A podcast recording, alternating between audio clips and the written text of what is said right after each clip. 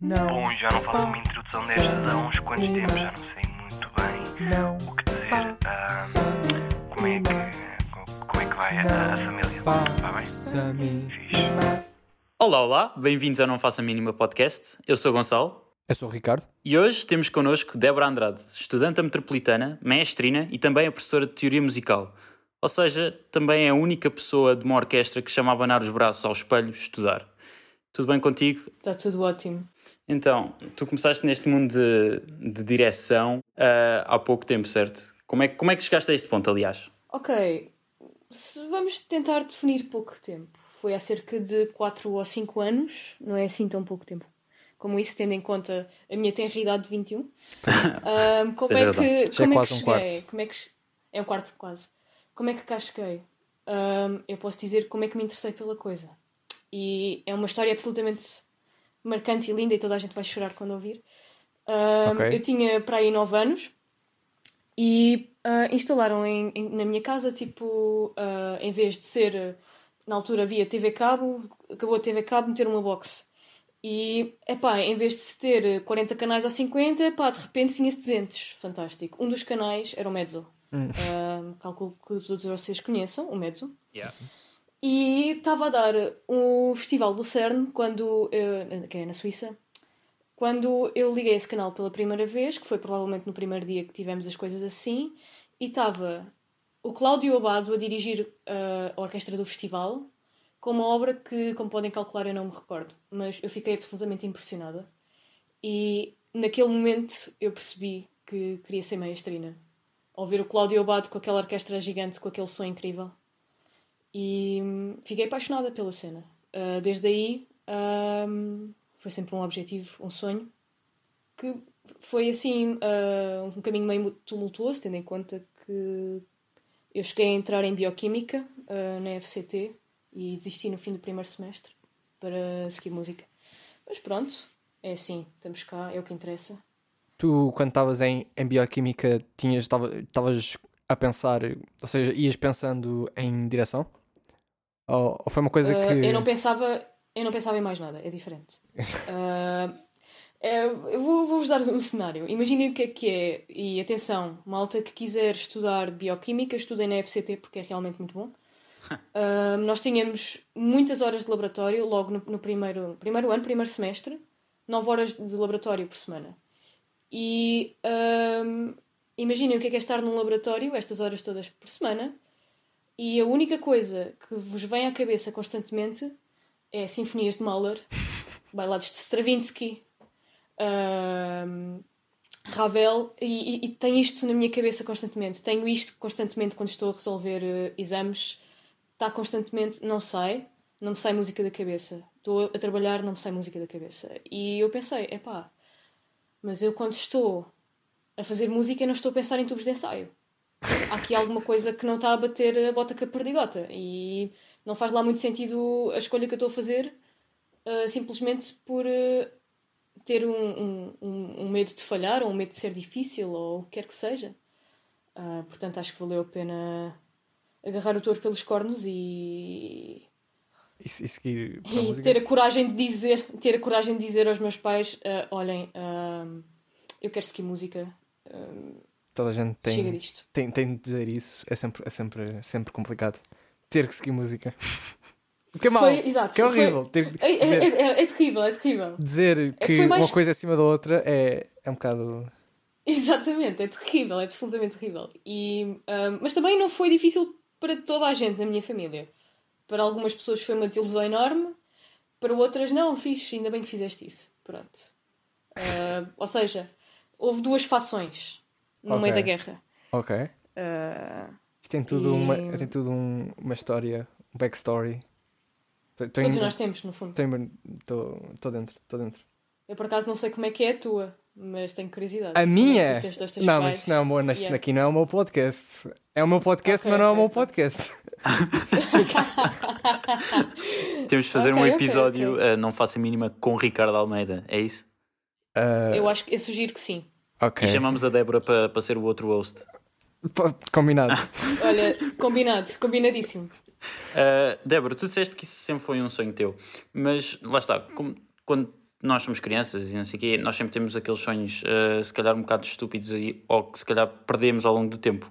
Mas tu sempre tiveste esse objetivo bem definido, ou tal como disseste, eh, decidiste optar por outro curso, ou esse curso, por exemplo, que tiraste não era um sonho eh, que, que se meteu à frente de outro?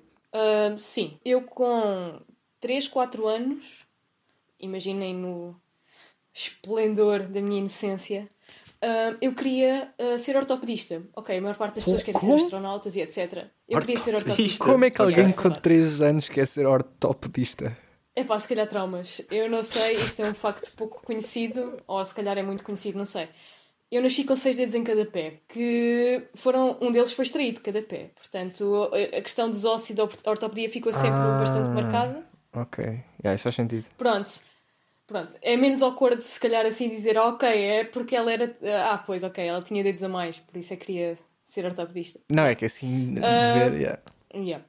Sim, faz mais sentido. Depois, entretanto, eu- aliás, eu mantive essa cena durante muitos anos. Atenção, muitos anos. Entretanto, surgiu a direção quando eu tinha 9, 10 anos. Foi um, um sonho que se manteve sempre em paralelo com ahm, desejos mais tangíveis, ah, se é que me entende, ou seja, Sim. realmente entrar em medicina, ah, fazer essas coisas. Entretanto, percebi a muito custo, porque na verdade só percebi ah, no décimo segundo foi no décimo segundo que tomei a decisão de não, não vou para a medicina, apesar de ter média, ahm, não vou fazer isso, porque hum, eu realmente fiz um, um banco num- de 12 horas numa urgência, adorei cada minuto, mas a questão é que cheguei a casa muito cansada e percebi que não tinha genica, por Para assim dizer, aquilo, para certo. realmente levar com aquilo todos os dias.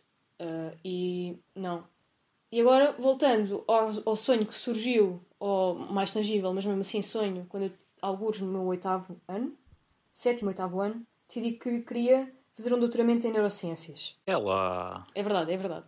O curso que faz mais sentido para chegar lá é, é ah, bioquímica.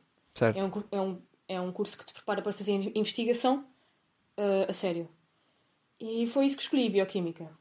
E foi isso que percebi que não, afinal eu não quero ser neurocientista, ah, eu prefiro ah, fazer música. Pronto, foi, foi, foi assim uns saltinhos, na verdade foi tudo bastante reto, na verdade. E. Vocês- Diz, diz? Ah, eu ia dizer, vocês não sentem que hum, ser maestro. eu sinto que ainda é mais difícil de ser maestro pelo facto de, dentro da música já, dentro da orquestra, Uhum. Eu acho que é o único que está sozinho. Ou seja, mesmo as flautas, às vezes são a 2, a 4, hoje já são a. às vezes são a 8. Ou seja, toda a gente. Uhum. Há várias vagas numa orquestra para qualquer pessoa. Ah, Mas para o mestre só há uma. Pode haver mestre subselente, Uhum. Verdade. eventualmente.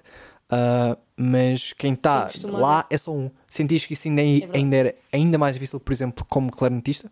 Ser mais, era mais difícil ser mais. mestrina do que clarinetista?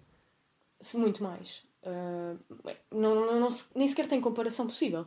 Porque nós temos de imaginar o, o mundo da música ahm, como um, um conjunto de hierarquias, no fundo. E numa orquestra existem hierarquias. Certo. E, e existem proporções. As hierarquias eh, são uma, uma consequência natural das proporções. Ah, eu diria que o número necessário de maestros por mil habitantes, não é? É Não muito há- mais. Ah, não, nem sequer é por mil, é por muito mais. É muito inferior ao, ao número de qualquer outro instrumentista por mil habitantes. E, ahm, além disso, é um, é um meio super competitivo, assustadoramente competitivo, ah, onde não há assim grandes amigos e é preciso teres muita força ah, de caráter e teres muito estômago para aguentares com egos, não só com os egos dos outros maestros, não só com os egos dos teus professores. Não que eu me possa queixar de egos de professor, na verdade, até agora. Ahm, Egos de instrumentistas também? Ah, sim, esses são os piores. Não, Pois, eu, eu, eu Não, mas é percebi verdade, que são os fossem- piores. Eu percebi que até fossem complicados de lidar Imagina o que é que é teres à tua frente ahm, 80 pessoas com ideias diferentes, por exemplo. Com ideias diferentes e tu teres de assumir naturalmente uma autoridade que toda a gente respeite. Uhum. Ahm, agora, imagina fazeres isso não com 60 anos, mas com 21. Sim, é assustador. E difícil. É, É Já- difícil. Já fizeste quantas Eu experiências de confesso- personalidade a tentar com vários grupos? Por exemplo, num grupo eras a Durona, no outro grupo eras a Migalhaça, já fizeste esses testes ou não? Não é preciso, não é preciso arranjares eh, orquestras para fazer isso. Basta seres professor em turmas de miúdos de 10 anos e 11. Não precisas de mais. Ahm, eu, na verdade, diria que o melhor treino de gestão de egos e de comportamentos é ser professor. Para depois chegar a uma orquestra e. Ah! Ah como Jorge Jesus diria, pinners. Ahm, é difícil, é. Somos muito poucos que têm a oportunidade de realmente chegar a uma orquestra e, e, e de fazer. Ah, mas eu diria que os compositores têm um problema parecido, não é? Porque os compositores, mesmo assim, têm de contar com eles mesmos, com a sua própria voz e convencer os outros de que a sua própria voz Mas, é importante ser ouvida. mas nós normalmente não lidamos com muitas pessoas ao mesmo tempo. Compositores ou, ou Ah, têm de sim. lidar com o mestre só, e lidam só com uma pessoa. Não, tem, tem o problema de lidar com os- todos os, os alter egos que cada compositor tem Ah, e, de não sim. tentar, e de tentar não cometer suicídio sempre que acabas uma peça. Ricardo, Não, estou então, atenção. Pá, isso Estou- é brincar, entre, entre brincar. comunidade, ou seja, entre grupos, ah, pode haver pressão, mas entre. Vá, acho que não existe tanta pressão entre os outros músicos, entre os instrumentistas, vá, como existe com os Ah, claro mestres. que não. existe tanto at- atrito. Nós somos tipo 50 cães ao mesmo osso. É, é terrível. Enquanto os músicos, ok, podem ser vários 50 cães, mas há vários ossos, percebes? Uhum. Existem muitos ossos mesmo assim, comparando connosco. Tu, É meio cruel, é cruel. porquê é que tu achas que o pessoal não tem tanto. não tem tanta ambição de, de virar mestre depois de ser músico? Eu sinceramente eh, espero que continue assim, porque senão isto vira um pandemónio, mas ah, eu diria que o trabalho de maestro é um trabalho sobretudo intelectual e que envolve uma percepção da partitura e um- uma consciência e uma sensibilidade que nem todos os músicos ahm, conseguem atingir. E isto agora vai isto soa extremamente presunçoso, não é? Eh, está, nós somos os maiores, ninguém tem capacidade de chegar aos nossos Mas, é, mas é, dá para perceber o, de onde é que vens. Ahm, sim, mas fazer as coisas acontecerem e juntar o puzzle pode não ser tão divertido para toda a gente. Ah, se calhar as pessoas gostam mais de juntar o puzzle sozinhas. E ainda tem outro problema: é que não, não existe bem ah, um ciclo de recompensa ah, tão evidente como existe quando estás a tocar um instrumento. Estudas um instrumento, estudas X horas por dia, tens uma certa dificuldade técnica, tentas ultrapassá-la, consegues, repetes, consegues. Certo? Hum, e depende de ti. E depois podes ir a um concerto, tens um concerto, tens uma audição e mostras o quão brilhante és, tecnicamente e expressivamente e tudo mais. Toda a gente bate palmas e está tudo ok. Quando és maestro, ah, sobretudo ah, enquanto és estudante, tens, ponto número um, poucas oportunidades de dirigir. Uhum. Ponto número dois, e tal como vocês disseram muito bem, a maior parte do trabalho ah, é estar a olhar para a partitura, analisá-la, perceber tudo o que o compositor quer, perceber criar um, no fundo uma, uma pintura mental de, daquilo que a música é para ti naquele momento, tendo em conta fatores históricos, tendo em conta fatores de técnicas composicionais, tendo em, tu- em conta todos os fatores sociológicos ati- até, não só históricos, mas sociológicos e da personalidade do compositor. E das, dos problemas que a própria partitura tem, de- das lacunas, ah, ah, os problemas técnicos que os instrumentistas vão ter a tocar aquilo e, e que sugestões eh, de, técnicas e, e tudo mais é que eu posso dar para melhorar o, o fluxo dos ensaios. E estares sentado em casa com a partitura à tua frente e depois só em 5% desse tempo ires ao espelho ver como é que o gesto está a ser, pode ser uma coisa bastante aborrecida uh, para a maioria das pessoas. Não sei se vocês acham isso aborrecido. Ah, eu acho que direção é aquelas coisas que eh, parece muito giro assim, ver assim, ah, é tão giro, ele está ali à frente da orquestra, mas depois a parte de passar o dia a olhar para pontinhos numa linha não é muito divertido, pode não ser tão divertido como estar lá, lá à frente, a, a- a- entre aspas, mexer os braços. Ah, então, por isso é que eu acho que é por isso que não há tantos mestres, porque se a pessoa pensar duas vezes sobre o que é, que é ser mestre, se calhar, se calhar vou ser eh, flautista. Uh, É. pá, não sei, mas será que existe um certo. Não sei. Será que existe um certo trauma, digamos assim? Uh, não é um trauma, mas uh, um certo trauma com maestros, digamos assim, por causa de autoridade. Por exemplo, uh, tu ao cresceres, tu provavelmente não começas logo em orquestras, obviamente, mas tu em algum certo ponto da tua, do teu crescimento musical vais estar em grupos e vais ter mestres, não sei o quê. E, e se calhar podes não, não, sei lá, ou não és uh, tão entendido pelos mestres, ou por exemplo, tens uh, certas dificuldades técnicas que uh, por acaso tiveste com peças de tocar com aquele mestre e que achas que, que os mestres são os, os maus da fita e, e, e é, é por aí, estás a ver? Achas que, que eles são, são os maus da fita? Acho que não há assim tanto não, pressentimento, uh... acho eu. Na minha opinião. Hum, depende. Não sei, estava a ver por esse, por esse caminho. Isso é uma pergunta interessante, na verdade. Queres falar de alguma coisa, Vandes, das tuas experiências de vida? Não, não, não. não eu estava mesmo, sei lá, porque, por exemplo, às vezes podia ser por causa disso, porque como ela estava, ela estava a dizer há bocado, de querer ser ortopedista por causa de, da cena dos pés. Pode uhum. haver uma ligação de, que esteja ligada ao, ao, à fase de crescimento anterior, que tu por acaso podes nem, nem estar a raciocinar, mas pode estar lá. Sim, sim, sim. Uhum. Não, isso, tem, isso faz sentido. Não faz sentido no meu caso, mas pode fazer sentido com outros. Uh, no meu caso não faz sentido, porque como eu já disse, eu ouvi, o, eu vi, o, aliás, vi ouvi o Cláudio Abado e percebi que é isto que quero fazer para o resto da minha vida. Mas, sem dúvida que as minhas experiências enquanto instrumentista de música de diversos grupos de câmara que por acaso durante o meu percurso durante os oito anos de conservatório tive a oportunidade de realmente tocar em muitos grupos, de fazer muita música, de fazer muitas coisas diferentes, de lidar com muitas personalidades diferentes, de lidar com maestros que eu acho péssimos, de lidar com maestros que eu acho ótimos e a perceber, ok, eu não quero ser isto. Ah, ok, não, eu quero ser assim. Ah, ok, quando eu alguma vez uh, dirigir esta peça, eu vou saber que os clarinetes têm este problema e, portanto, vou chamar a atenção e dar esta sugestão.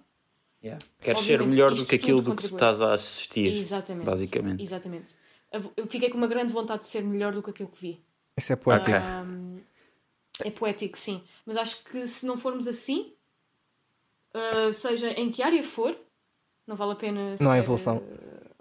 Exato, não, não, Acha, serve para nada. Achas que, por exemplo, certas coisas que tu não gostaste que viste, agora compreendes o porquê daquilo ter acontecido? Um...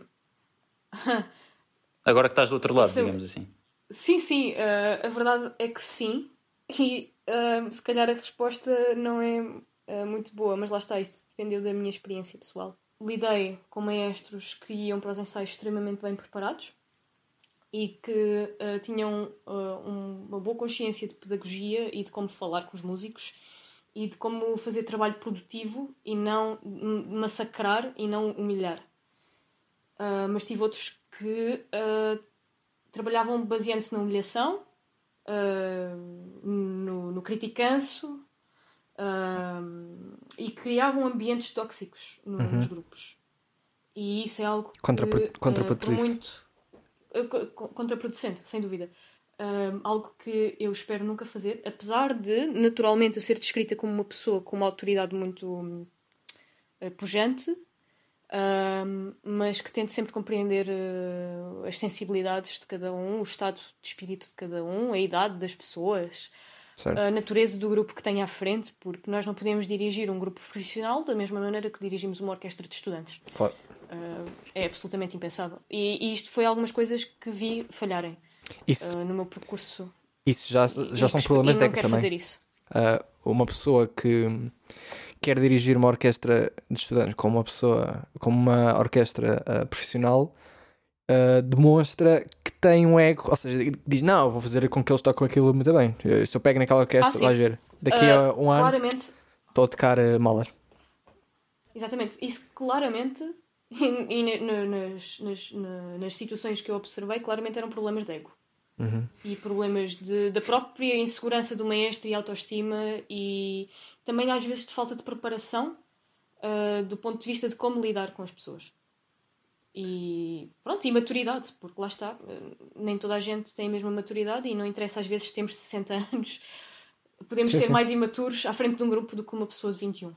E, ah, ou de 17. Eu, sim, sim, eu concordo com essa parte do ego, mas diria que pá, não sei, não sei se provavelmente a maior parte dos casos pode ser ego, mas sei lá, talvez uma, uma falta de flexibilidade entre estilos musicais e de faixas etárias uhum. de, claro. de, grupos. Por exemplo, um, Claro. um maestro que sempre dirija coros ou cena assim vai, vai ter uma, uma atitude diferente quando vai de vez em quando a dirigir uh, orquestras de sopros ou cena assim. Um, Sem dúvida. E, e- e isso é muito importante mesmo ter essa consciência. Um maestro, e existem várias especializações, não é? Existe direção coral, existe direção de orquestra de sopros, existe, existe direção de orquestra sinfónica. E eu, curiosamente, ah, devo ser a única pessoa que vocês conhecem que passou pelas três, ou que está a passar pelas três, porque eu Certo. realmente comecei por direção coral, depois Certo. passei para direção de orquestra de sopros, e agora estou em orquestra sinfónica. Ahm, e aquilo que tive a oportunidade de, de testemunhar, e atenção, até agora lidei com professores e mestres absolutamente incríveis de renome, eu diria de renome não só nacional, mas internacional. Ah, e é- não é comparável. Nós não podemos ter uma atitude com o coro que temos com, com qualquer outro Claro. grupo. E eu diria que o maior escândalo é mesmo a diferença entre coros e orquestras, sejam de sopro ou, ou- ou- ou sinfónicas. E, e isto é uma coisa que se calhar as pessoas não compreendem muito bem. E que também facilmente se consegue explicar. A relação que ahm, cada instrumentista tem com o seu instrumento é mais indireta do que cada cantor com a sua voz. Sempre que estamos a fazer uma correção, nós não estamos a fazer uma correção diretamente em relação à pessoa quando estamos numa orquestra. Uhum. Até pode ser um problema técnico do instrumento.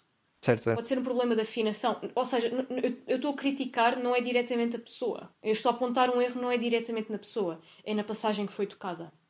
certo. Quando nós apontamos erros em coro, nós estamos a apontar erros a pessoas. À forma como as pessoas estão diretamente a dar um pedaço de si. Porque cantar é dar um pedaço de, de nós, não é? Uhum. E é preciso ter abordagens completamente diferentes em termos de correção. É muito menos pragmático d- dar ensaios de, cor, de, de coros do que de, de orquestras. É, é muito diferente.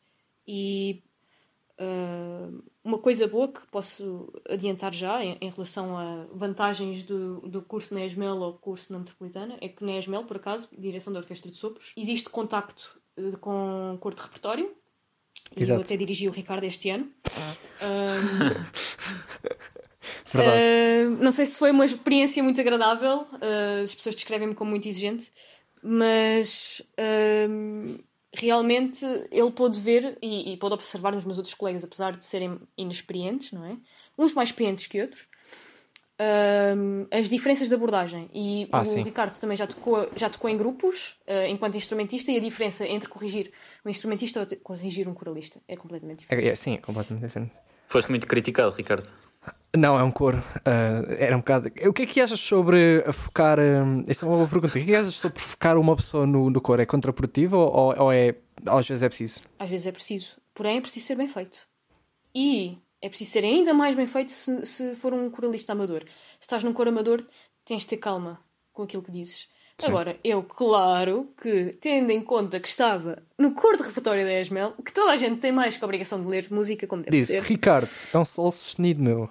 Acorda.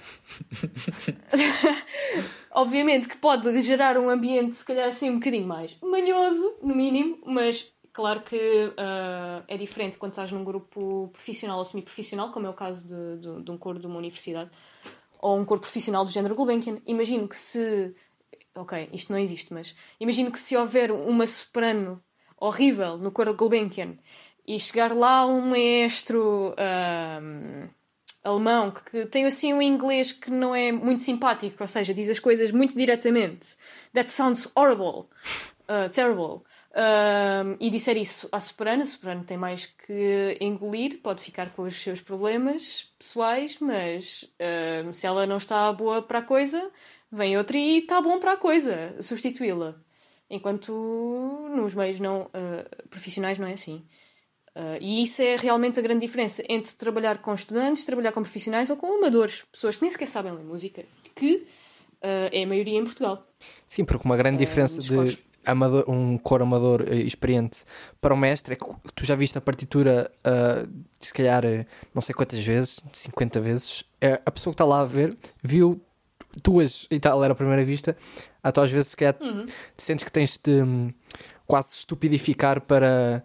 Como tu já viste aquilo, mas tens de pensar, ok, calma, ele também só viu aquilo duas vezes, vá. Ele não, não viu Ah, que, que a armação de clave era um Fá sustenido ou Ah, sustenido. sim. Ah, isso é, isso é outra coisa que é muito importante e se calhar interessante de, de, de falar. Nós, enquanto maestros, vamos tendo formação, tanto eu tive nas aulas de direção coral e também tenho nas aulas de direção de orquestra, de técnicas de como ah, corrigir Uhum. e de os níveis de tolerância. Ou seja, Certo. quando entregas uma partitura a um grupo, n- normalmente até deves fazer a primeira passagem do início ao fim da peça. Uhum. Ah, há pessoas, isto atenção, isto é polémico. Ah, existem muitas escolas, existem muitas teorias, mas não- vamos pensar ah, num grupo de câmara pequeno e uma peça de, de 4 minutos.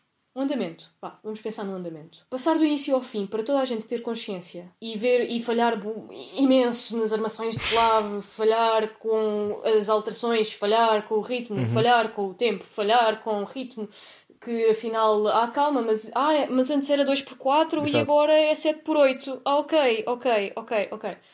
Sim, isto é importante. E este baque, este choque, hum, na verdade, é super importante para, para fazer o trabalho avançar. Quando tu estás a dar um ensaio a pessoas que não leem, que normalmente não acontece eh, em, em grupos de instrumentistas, mas acontece com os coros. Pessoas que não leem, ah, não, não, não, não, nem sempre podes usar esta técnica. Ah, porque não, ninguém vai ler. Não, não vale a pena. Ah, se calhar é melhor cantar o soprano as primeiras, os primeiros quatro compassos e pedir para repetirem ah, 50 vezes e depois é que possa dançar.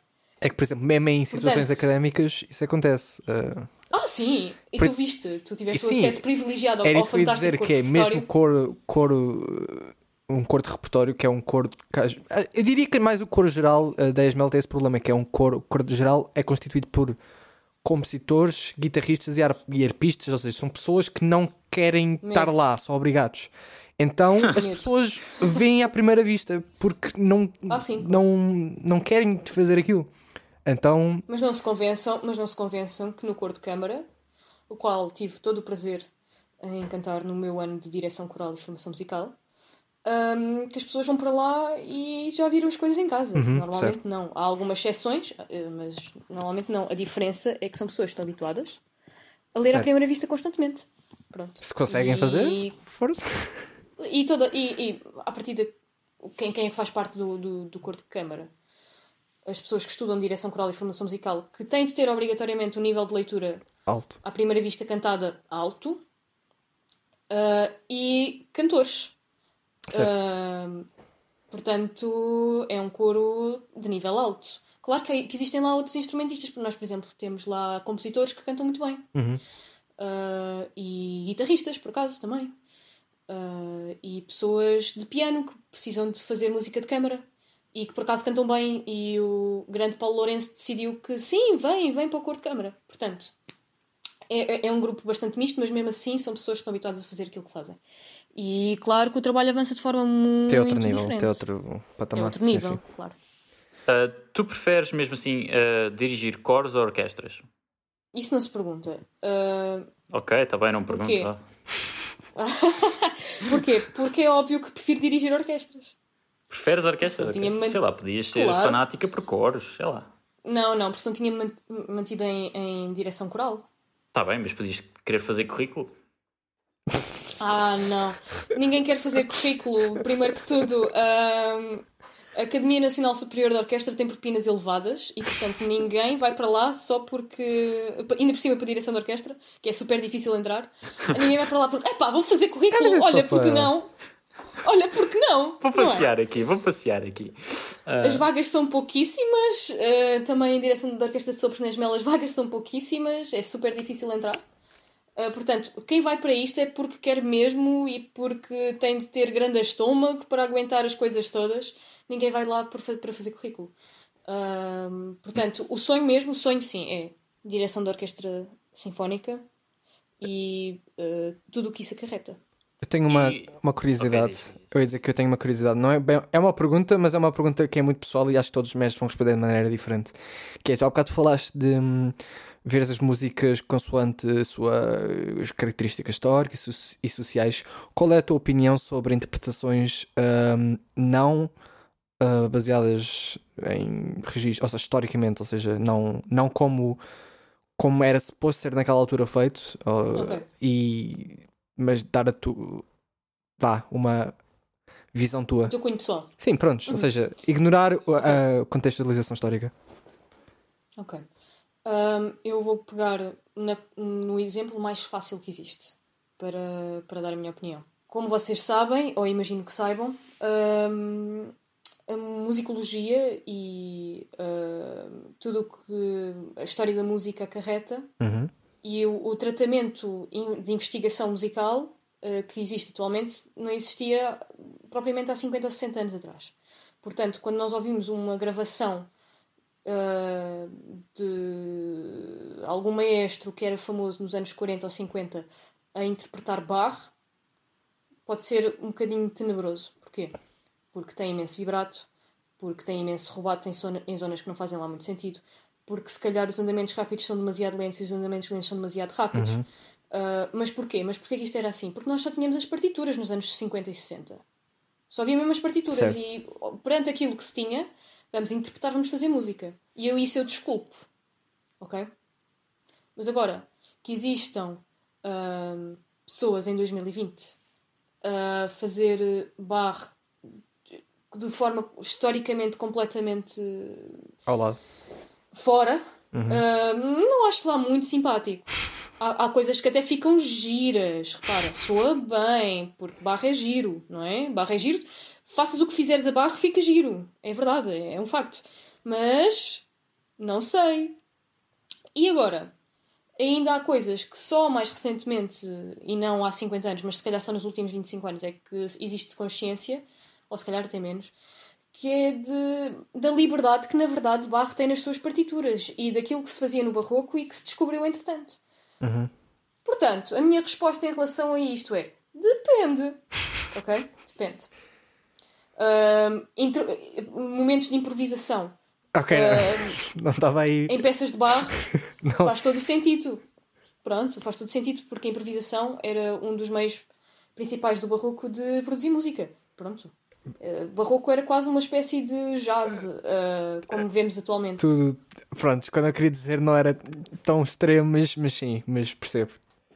Pronto. Eu fui logo ao pior exemplo de todos. Mas eu percebo, eu percebo. E atacaste ali o Ricardo com o jazz. Claro. Ah, Não, não, não. Nunca se ataca jazz. Jazz é vida. Se- não, não, é inta- intacável. É inatingível. É absolutamente mágico. qual é o estilo musical que tu gostas mais de dirigir? Good one. Hum. Eu, é, o- é o mesmo que eu gosto mais de ouvir. Ahm, Espera, posso tentar adivinhar? portanto, podes, podes. Eu diria que é o período romântico. Bolas, eu ia dizer funk de favela. Bolas. Epá, funk de favela é muito bom. E, e por falar em, em- em funk de favela e barre, vocês sabem aquela coisa do Bubu, aquele início, aquele início de barre com flautinha. Epá, portanto, não, não. não. Ahm, eu- romântico é uma resposta semi-correta. Eu diria fim do romantismo e o século XX. Ok. Ou seja, romantismo tardio Certo, certo, certo. e século XX. Só posso dizer os meus compositores preferidos e as pessoas percebem. E, Eh, e estás a con- a contextualizar. Mahler, eh, Ravel e Stravinsky são os meus três compositores preferidos. Portanto, fica-se assim com uma ideia do bolo. Mesmo assim, diria que são três que são completamente diferentes. Por isso é que, exatamente, tenho aqui um de que, na minha opinião, é o apogeu do romantismo ou do- dos limites da tonalidade. Certo? Depois tenho Ravel, que não se coloca nem como exclusivamente nada, é livre e eh, é timbre, não é? Eh, Ravel é timbre. Ravel, Ravel é deve ser bué da fixe de dirigir. Presumo. super fixe. Super fixe. Eu nunca tive a oportunidade de dirigir em orquestra, só de abanar os bracinhos em casa, olhar para o espelho Ahm, e de ver partituras, mas é eh, absolutamente brutal. Recomendo. Recomendo. Tu tens, tens uma listinha de compositores que não, não, não vou dirigir isto porque isto é bada complicado. Não, Não tens? E o contrário, tens? não. Não, não, não vou dirigir isto porque é demasiado fácil? Não. Tens a certeza. Uh, primeiro, primeiro porque normalmente existe uma necessidade e uma vontade grande de comer, ok? Certo. E de ganhar dinheiro para comer. E por muito que eu odeie o canon em ré de Pachelbel, eu sei que quando fizer casamentos eu vou ter de inserir o canon em ré de Pachelbel, a não ser que sejam pessoas com bom gosto. Pronto. Ahm, portanto, eu não posso dizer não, eu recuso-me a meter o canon de Pachelbel num programa de um casamento. Não, não posso fazer isso. Então, eu Não gosto comer, é o básico. Não é? Tem, tem de estar lá. Pronto. Mas É, é pá, já me passaram umas partituras tem na mão que eh, iam ser engraçadas e disseste: Não, não há partituras muito difíceis. Eu já tive umas partituras na mão que tu ias achar engraçadas e que tenho. ahm, pá, Não, Tem atenção, outras existem, existem partituras. outras complicações. Existem partituras imposs- impossíveis. Existem. Eu, eu, na minha opinião, existem. Existe. Ah, yeah. Existe um senhor chamado George Crumb que eu tenho bastante Por dificuldade em, em, em perceber ou de, de conseguir ter uma ideia muito clara daquilo que ele quer Uhum. olhando para a partitura. Exato. E, E portanto, existem obras claro que que, terias de passar não sei quantos anos só a estudar a vida daquela pessoa para conseguir fazer uma peça eh, dessa pessoa. perfeitamente. Ou, ou quase aceitável. Sim, sem dúvida. Até agora, na tua Atenção. experiência de maestrina, qual foi a obra mais desafiante de preparaste e de dirigir? Boa questão. Por acaso, eu calculei que fizessem essa pergunta e Tens num papel. Um, e tenho aqui num papel uma lista das 50 obras. Um, seria bom, não era? Mas não. Eu este ano preparei uma, uma peça que, infelizmente, ia preparar muitas mais, mas pronto, coronavírus, obrigada. ah, obrigada por todos os concertos que não fiz e que ia fazer. Um, mas eu dirigi ainda no fim do, do, do primeiro semestre com a Camerata Silva Dionísio Uhum. que é um grupo uh, só de sopros 10 mel que tem um nível extremamente elevado e o qual eu adorei trabalhar, mesmo. Nós fizemos uma, uma peça do André Caplet, que é um compositor uh, francês, que é Suite Personne. E eu diria que até agora é provável que tenha sido o meu maior desafio uh, do ponto de vista de montar a peça com os músicos ahm, de decorar, porque eu decorei a, a obra e dirigi de cor, e, e de realmente fazer a coisa soar exatamente como eu queria. E também ainda o problema de o André Caplet naquela partitura ter sido muito vago e dizia constantemente coisas do género accelerando e depois não dizia onde é que acabava o accelerando e depois acelerando mais e depois mais acelerando e não sabes, não tens indicações metronómicas não tens onde é que chega, onde é que acaba ou, ok, agora uh, e depois ralentando. E porquê é que ele está a escrever ritenuto e ralentando e, e- e- em dois sítios extremamente próximos? E porquê é que está a repetir e depois a, a seguir já é um acelerando outra vez? Ah, ok, não estou a perceber nada disto. Portanto, uh, foi um desafio, sem dúvida. E deu-me imenso, imenso, imenso prazer dirigir uh, a obra. Está no meu canal do YouTube, força. Débora Madureira, Vão todos ver. vão lá, Ah, vão todos ver. Ah, nessas situações, o que é que tu, o que é que tu fazes? Quando. Isto Pronto, nesse caso, por Ok. exemplo, nesse caso tens um acelerando, depois tens outro acelerando, depois tens outro acelerando a seguir e outro acelerando a seguir. Como é que tu chegas a, um- a uma conclusão? Bem, existe, um, eu diria, uma, um- uma to-do list, no fundo. Ok. Primeiro, vais experimentar com o grupo. Atenção, isto não é o ideal, ok? Não, eu não recomendo que isto seja assim porque é, é, é incorreto de certa forma, porque devíamos ter uma percepção da música e uma ideia da música antes de chegarmos ao grupo. Mas é preciso nós percebermos as limitações do grupo também. E há coisas que só podes fazer acontecer ou não fazer acontecer depois da reação dos músicos. Ok.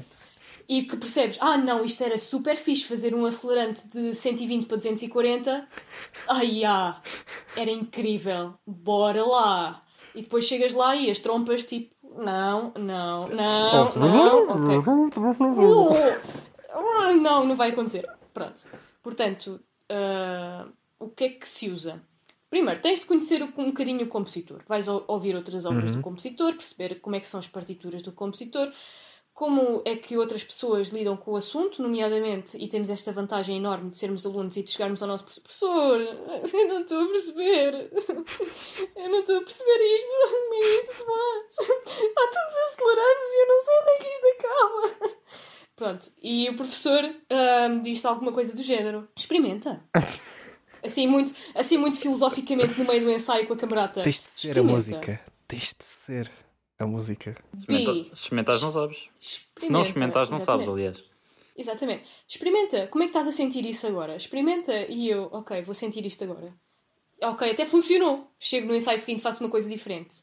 E só se calhar ao fim de algumas versões e de eu pensar em casa no assunto é que eu tenho a minha versão final. Ok. E acreditem que nem sempre se vai dirigir com a versão final na cabeça.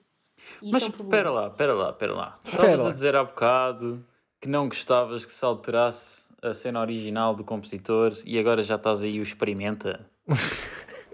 Ah, pois. Ah, pois, porque existem compositores que nos dão essa liberdade, eh, explicitamente, como foi o André Caplet, que não nos. Olha, é- eu quero um bocadinho mais rápido, mas tipo, resolve tu o assunto, não é? Portanto, tenho eu de tomar decisões. Isto é absolutamente impensável eh, com partituras do género Sagração da Primavera, em que Stravinsky nos diz absolutamente tudo o que nós temos Certo. de fazer. E mesmo assim, nem todas as, in- as interpretações são muito diferentes. Basta irmos ao YouTube, abrimos uma do Boulez, outra do Bernstein, outra, sei lá, do Abado e, e, e outra ah, do Zé da Esquina, e temos quatro versões completamente diferentes. E- e a partitura é bastante clara. Não há assim grandes lacunas de escrita. Stravinsky dá-nos uma imagem muito completa. Sim, faz sentido. Se não tens informação, tens de a preencher. Se tens informação, Exato. não tens de a preencher. Exatamente. E, quando, e se tens informação, mas a informação é livre, preenche-se à tua maneira. Exato. Bem, já estamos a chegar ao final do episódio e, como é hábito aqui no Não Faço a Mínima, queríamos te perguntar quais são os artistas que mais ouves, que descobriste ah, há pouco tempo, compositores, músicos, o que é que tens aí para o pessoal ouvir? Ok. Então, hum, se eu for começar a dizer aquilo que mais ouço, hum, isto, isto fica muito confuso, ah, porque eu ouço muitas coisas. Hum, e tento sempre explorar ah, periodicamente bem um, um- um compositor. Neste momento estou a ouvir com muita atenção as sinfonias de Shostakovich. Ah, Por Ok. isso fica o exemplo. Ah, mas eu quis preparar um, um- um mapa ok, de, de sugestões. Um, e começando pela música europeia, ok? E uh, pensando na versatilidade de, de, do- de compositores. Um, um apontamento, obviamente, que se eu sou chamada ao barulho e para falar sobre música, acho que me é associado automaticamente uh, a imagem de Mahler. Yeah. Um, e portanto eu vou dizer em- em- não as obras típicas que as pessoas ouvem dele, mas uh, em termos sinfónicos, se querem ouvir versatilidade e onde começou, na minha opinião, uh, a música avant-garde uh, e o- a quebra de todos os tipos de limites tonais e, e, e formais e tudo e mais alguma coisa, ouçam a sétima sinfonia e a décima sinfonia, que são tratados, na minha opinião, uh, daquilo que a música vai ser nos 50 anos uh, depois da morte de Mahler. Um, se vamos falar de Stravinsky, isto falando dos meus três preferidos, Stravinsky, ou são os bailados, ou são tudo, mas eu tenho aqui uma sugestão um bocadinho underground. Como uh, o. Sei que o Ricardo, além de um excelente compositor, é um excelente músico de jazz, um, eu acho que se não conheces, The of, the right of Trio. não, Não, não. ok, não. pensava que ia dizer isso. Não, Ebony Concerto, que escolhi isto até porque sou clarinetista. Certo. Conheces? Aquilo é basicamente concerto para clarinete e big band. Uhum, uhum. Super interessante, tem uma, uma estrutura como se fosse um concerto grosso barroco. Conheço isso, senhor. É super versátil e mostra o fascínio de, de Stravinsky na altura.